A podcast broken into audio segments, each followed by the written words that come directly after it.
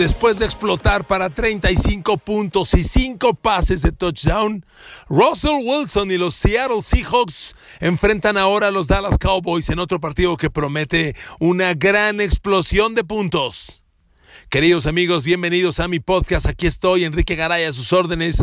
Saludos en Apple Podcasts, en Spotify, en YouTube, en el, en el rating, en el ranking de Apple Podcasts. Andamos muy bien, segundo lugar de los podcasts deportivos. Gracias, gracias, gracias. Queridos amigos, bueno, vamos a detallar esta interesante semana. Porque miren, este, espero que les haya ido bien la semana pasada. Voy a iniciar como cada semana con las líneas de toda la jornada. Si usted ya sabe de esto, una disculpa, tengo que ser muy didáctico, muy dar un contexto total para que la gente eh, que no que me esté escuchando por primera vez entienda este mundo de los picks. A ver, jornada 3 de la NFL. Miami va a Jacksonville. Miami más 3, es decir, Jacksonville es favorito y da 3 puntos. Si usted apuesta a Jacksonville para que usted gane la apuesta, Jacksonville tiene que ganar por 4 puntos o más. Si Jacksonville gana por 3, por 2, por 1, usted pierde la apuesta, ¿ok? Miami, usted tiene tres puntos, al marcador final se lo suma, ¿ok? De eso se trata la línea. Siguiente partido ya para el domingo, Tennessee en Minnesota. Minnesota es casa y recibe dos puntos y medio. Minnesota está más dos y medio, Tennessee menos dos y medio. Es que los Vikings han iniciado fatales. Las Vegas Raiders van a Nueva Inglaterra y los Raiders están más seis, los Pats menos seis. Chicago va a Atlanta, Chicago más tres, Atlanta menos 3. Cincinnati va a Filadelfia. Los Bengals más cinco y medio. Filadelfia con todo y lo mal que ha iniciado. Filadelfia está menos cinco y medio. San Francisco va a Nueva York. Se queda en Nueva York. Ahí jugó la semana pasada. Le ganó a los Jets. Ahora va contra los Giants. Eh, está San Francisco menos cuatro y medio. Giants más cuatro y medio. Houston más cuatro. Visita a Pittsburgh que está menos cuatro. Washington más siete y medio. Va a Cleveland que está menos siete y medio. Los Ángeles Rams más dos y medio. Van a Buffalo que está menos dos y medio. Carolina está más seis y medio y visita a los Ángeles Chargers, que están menos seis y medio. Los Jets de Nueva York, escuche esto, más diez y medio. Van a Indianápolis, que están menos diez y medio. Son muchos puntos. Pero se darán con lo mal que está jugando Nueva York. Para mí, en mi ranking personal, Nueva York es el peor equipo de la NFL. Pero 10 puntos y medio. Nuevamente, si usted, si usted, si no me ha entendido, repito, si usted apuesta en este juego, si usted apuesta Jets, tiene 10 puntos y medio a su favor. Es decir, cualquiera que sea el marcador, súmele 10 puntos y medio. Y si así gana el partido, pues ganó la apuesta. Ahora, para que usted apueste Jets y pierda la apuesta, Jets tendría que perder por 11 puntos o más que es lo mismo que decir, si apuesta Indianapolis para ganar, Indianapolis tiene que ganar por 11 o más. Son muchos puntos, pero se pueden dar. Detroit va a Arizona y este juego está más 5 y medio Detroit, menos 5 y medio Arizona. Dallas más 5 va a Seattle, que está menos 5. Tampa Bay está menos 6, visita a Denver que está más 6. Por Dios, Denver, qué fatal inicio de temporada, 0-2. Green Bay está más 3, visita a Nueva Orleans que está menos 3. A ver, Green Bay va invicto. Nueva Orleans 1-1 y jugando mal fútbol americano, ¿eh? realmente mal. Y el lunes un Super Monday Night, Kansas City está enfrentando a los Baltimore Ravens y como ven, que, Kansas City recibe puntos. ¿eh? El campeón de Super Bowl está más 3, los Ravens menos 3. Ahora déjeme contarle rápidamente la historia del over-under porque el over-under pues, es una cifra que también se puede apostar. Si usted no lo sabe, nuevamente explico. Lo que le voy a decir, el over-under, es el total de puntos entre los dos equipos. Si usted apuesta over, tienen que anotarse obviamente más. Si usted apuesta under, tienen que apostarse menos. Si el, si el resultado final es exactamente lo que la línea dice, es empate y usted pierde solamente la comisión, que creo que es el 10%. ¿Ok? Miami, Jacksonville, 48 puntos. Tennessee, Minnesota, 48 y medio. Raiders, Vegas Raiders, Nueva Inglaterra, 47 y medio. Chicago, Atlanta, 47. Cincinnati, Filadelfia, 46. San Francisco Giants, 41. Giants no ha anotado más de 20 puntos en ninguno de sus dos partidos, como dato. Houston Pittsburgh 45, Washington Cleveland 45, Rams Buffalo 47 y medio, Carolina Chargers 43 y medio, Jets Indianapolis 44, Detroit Arizona agárrese. 54 puntos y medio, Dallas Seattle 55 y medio, todavía más, un punto más. Claro, Seattle viene de ganar 35-30. Ahí se anotaron 65 puntos. Aquí están 55 y medio en la apuesta. Tampa Bay Denver 43 puntos y medio, Green Bay Nueva Orleans 52 puntos y medio y Kansas City Baltimore 53 puntos y medio. A ver amigos, partidos que le quiero destacar, que le quiero subrayar con especial atención. Bueno, arranca este jueves la jornada de NFL, ¿no? Con Jacksonville y con los eh, Miami Dolphins. El partido es en Jacksonville. La casa vale hoy menos de lo normal, pero sigue siendo casa. Eh, a ver, amigos, Jacksonville es la sorpresa. La gran sorpresa de la temporada. Va 1-1, jugando muy bien. Pero en términos de apuestas, va 2-0. Ha ganado la línea los dos partidos. La jornada 1 ganó la línea, 27-20 le ganó a los Colts, recibía puntos. Y el domingo pasado le ganó, le perdió con Tennessee 33-30, pero recibía 5 puntos. Terminó ganando la línea. Entonces, otro punto a considerar. Son dos partidos de Jacksonville y note usted el total de puntos. En el primero 47 puntos, over. En el segundo 63, over. Es muy raro que un equipo, que un over-under llegue, se acerque a los 60 puntos. Aquí hubo 63. Jacksonville está marcando muchos puntos. Y es que la clave se llama Garden Minshew. Su coreback está jugando realmente un fútbol americano sorprendente. Sinceramente, ¿quién iba a apostar por un Garden Minshew con estos números? Después de dos partidos, Minshew tiene seis pases de touchdown y dos intercepciones. Seis pases de touchdown no los tiene Big Ben Roethlisberger, ni Dak Prescott, ni Tom Brady, y sí Garden Minshew, ¿ok? Están corriendo la bola muy bien, cinco yardas por acarreo, con un tal James Robinson, ya que se fue Leonard Fournette a Tampa Bay. James Robinson está haciendo la chamba. Promedia 5.1 por acarreo James Robinson y el equipo promedia 5.1. En dos partidos, Jacksonville lleva 256 yardas por tierra. Y como receptores, DJ Chark está consolidando como una figura muy destacada.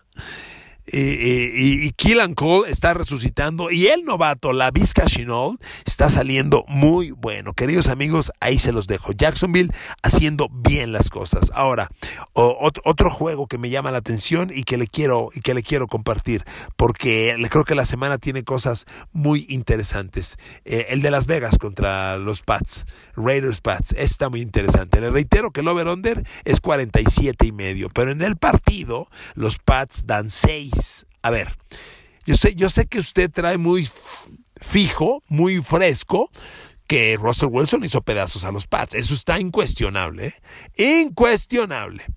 Pero, y siempre le he dicho yo, que para mí Derek Carr es un coreback elite y no quiero meter reversa, es un coreback elite.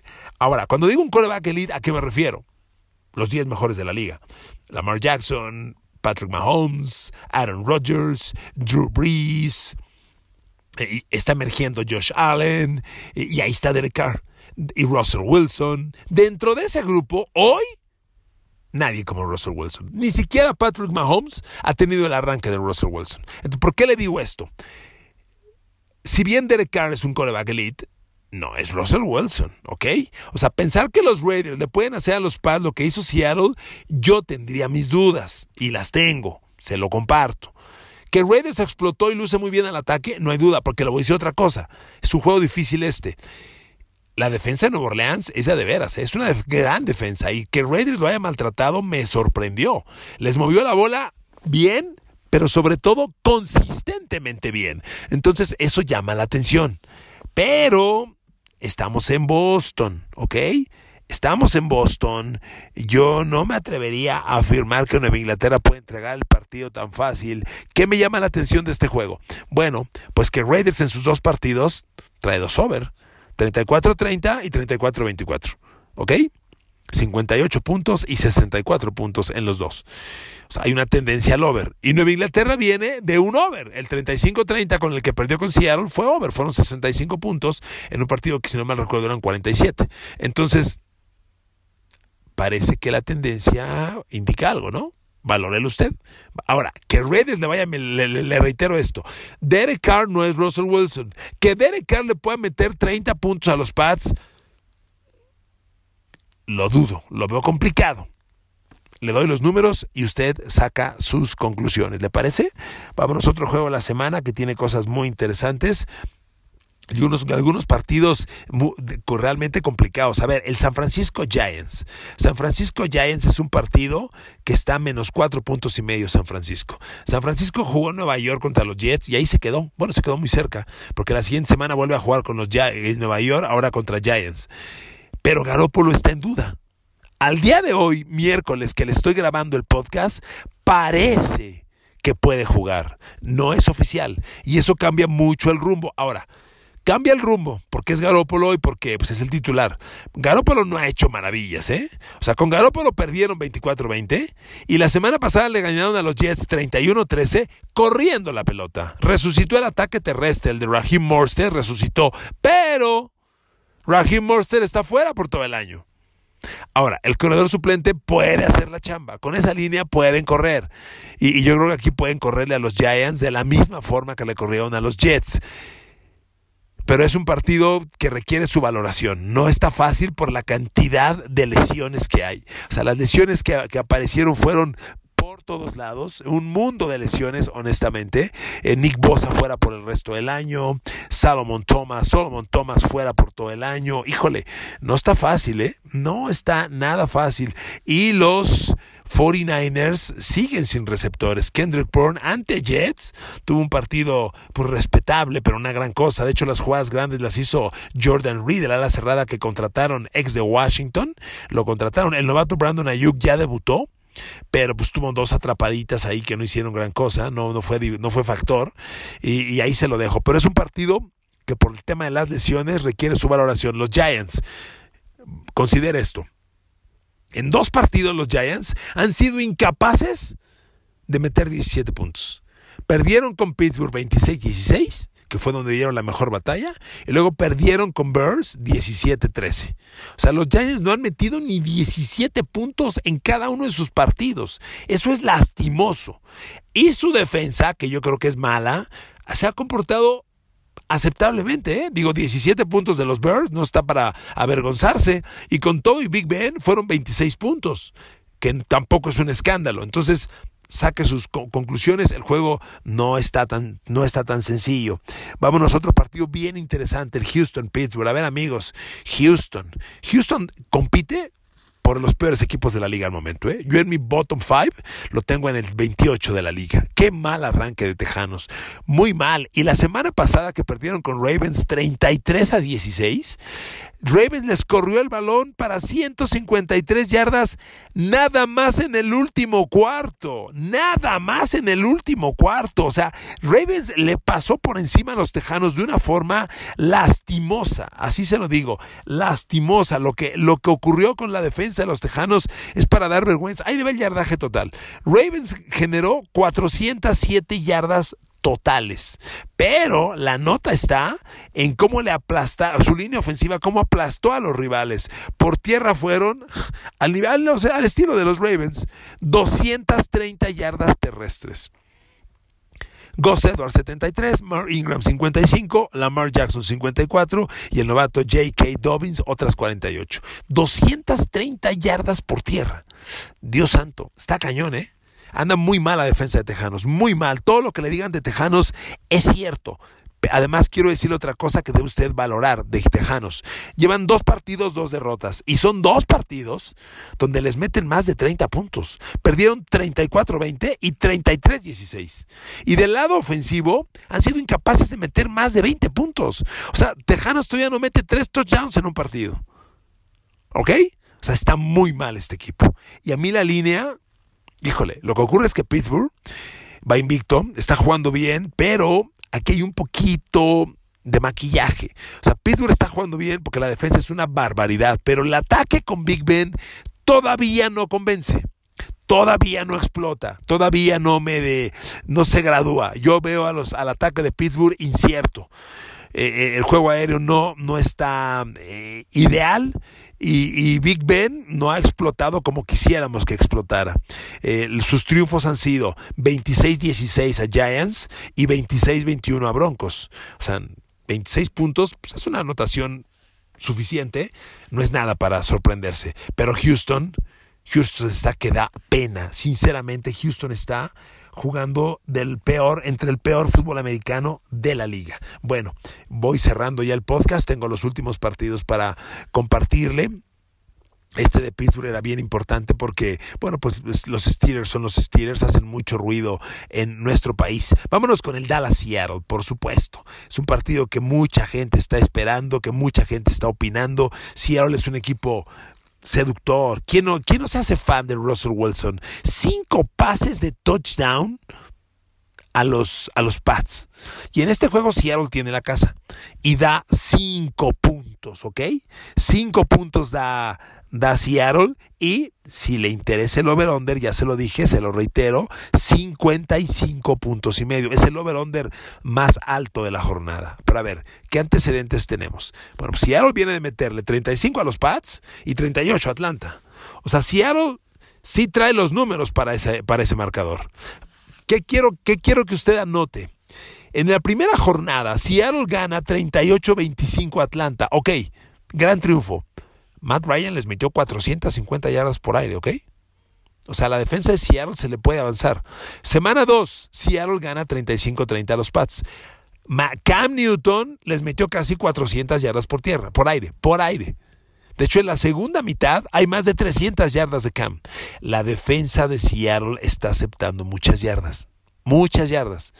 Y Dallas puede mover el balón por aire, ¿ok? Se lo dejo solo como alternativa. Amigos, lo que yo quiero hacer, lo que yo estoy tratando de hacer con estos podcasts, es darle a usted las herramientas para que usted haga los picks. Yo no quiero decirle, juegue esto, juegue esto, juegue esto. Mires, amigos, si yo supiera todos los picks, yo los juego y yo me gano la lana. Realmente los picks son de análisis y yo lo que hago es hacer el análisis y compartirlo para que usted tome la decisión, ¿ok? Le agradezco mucho su atención. Le mando un abrazo grande, los quiero mucho, cuídense, usen cubrebocas y verán que pronto acabaremos con esta pandemia. Abrazo a todos, con cariño.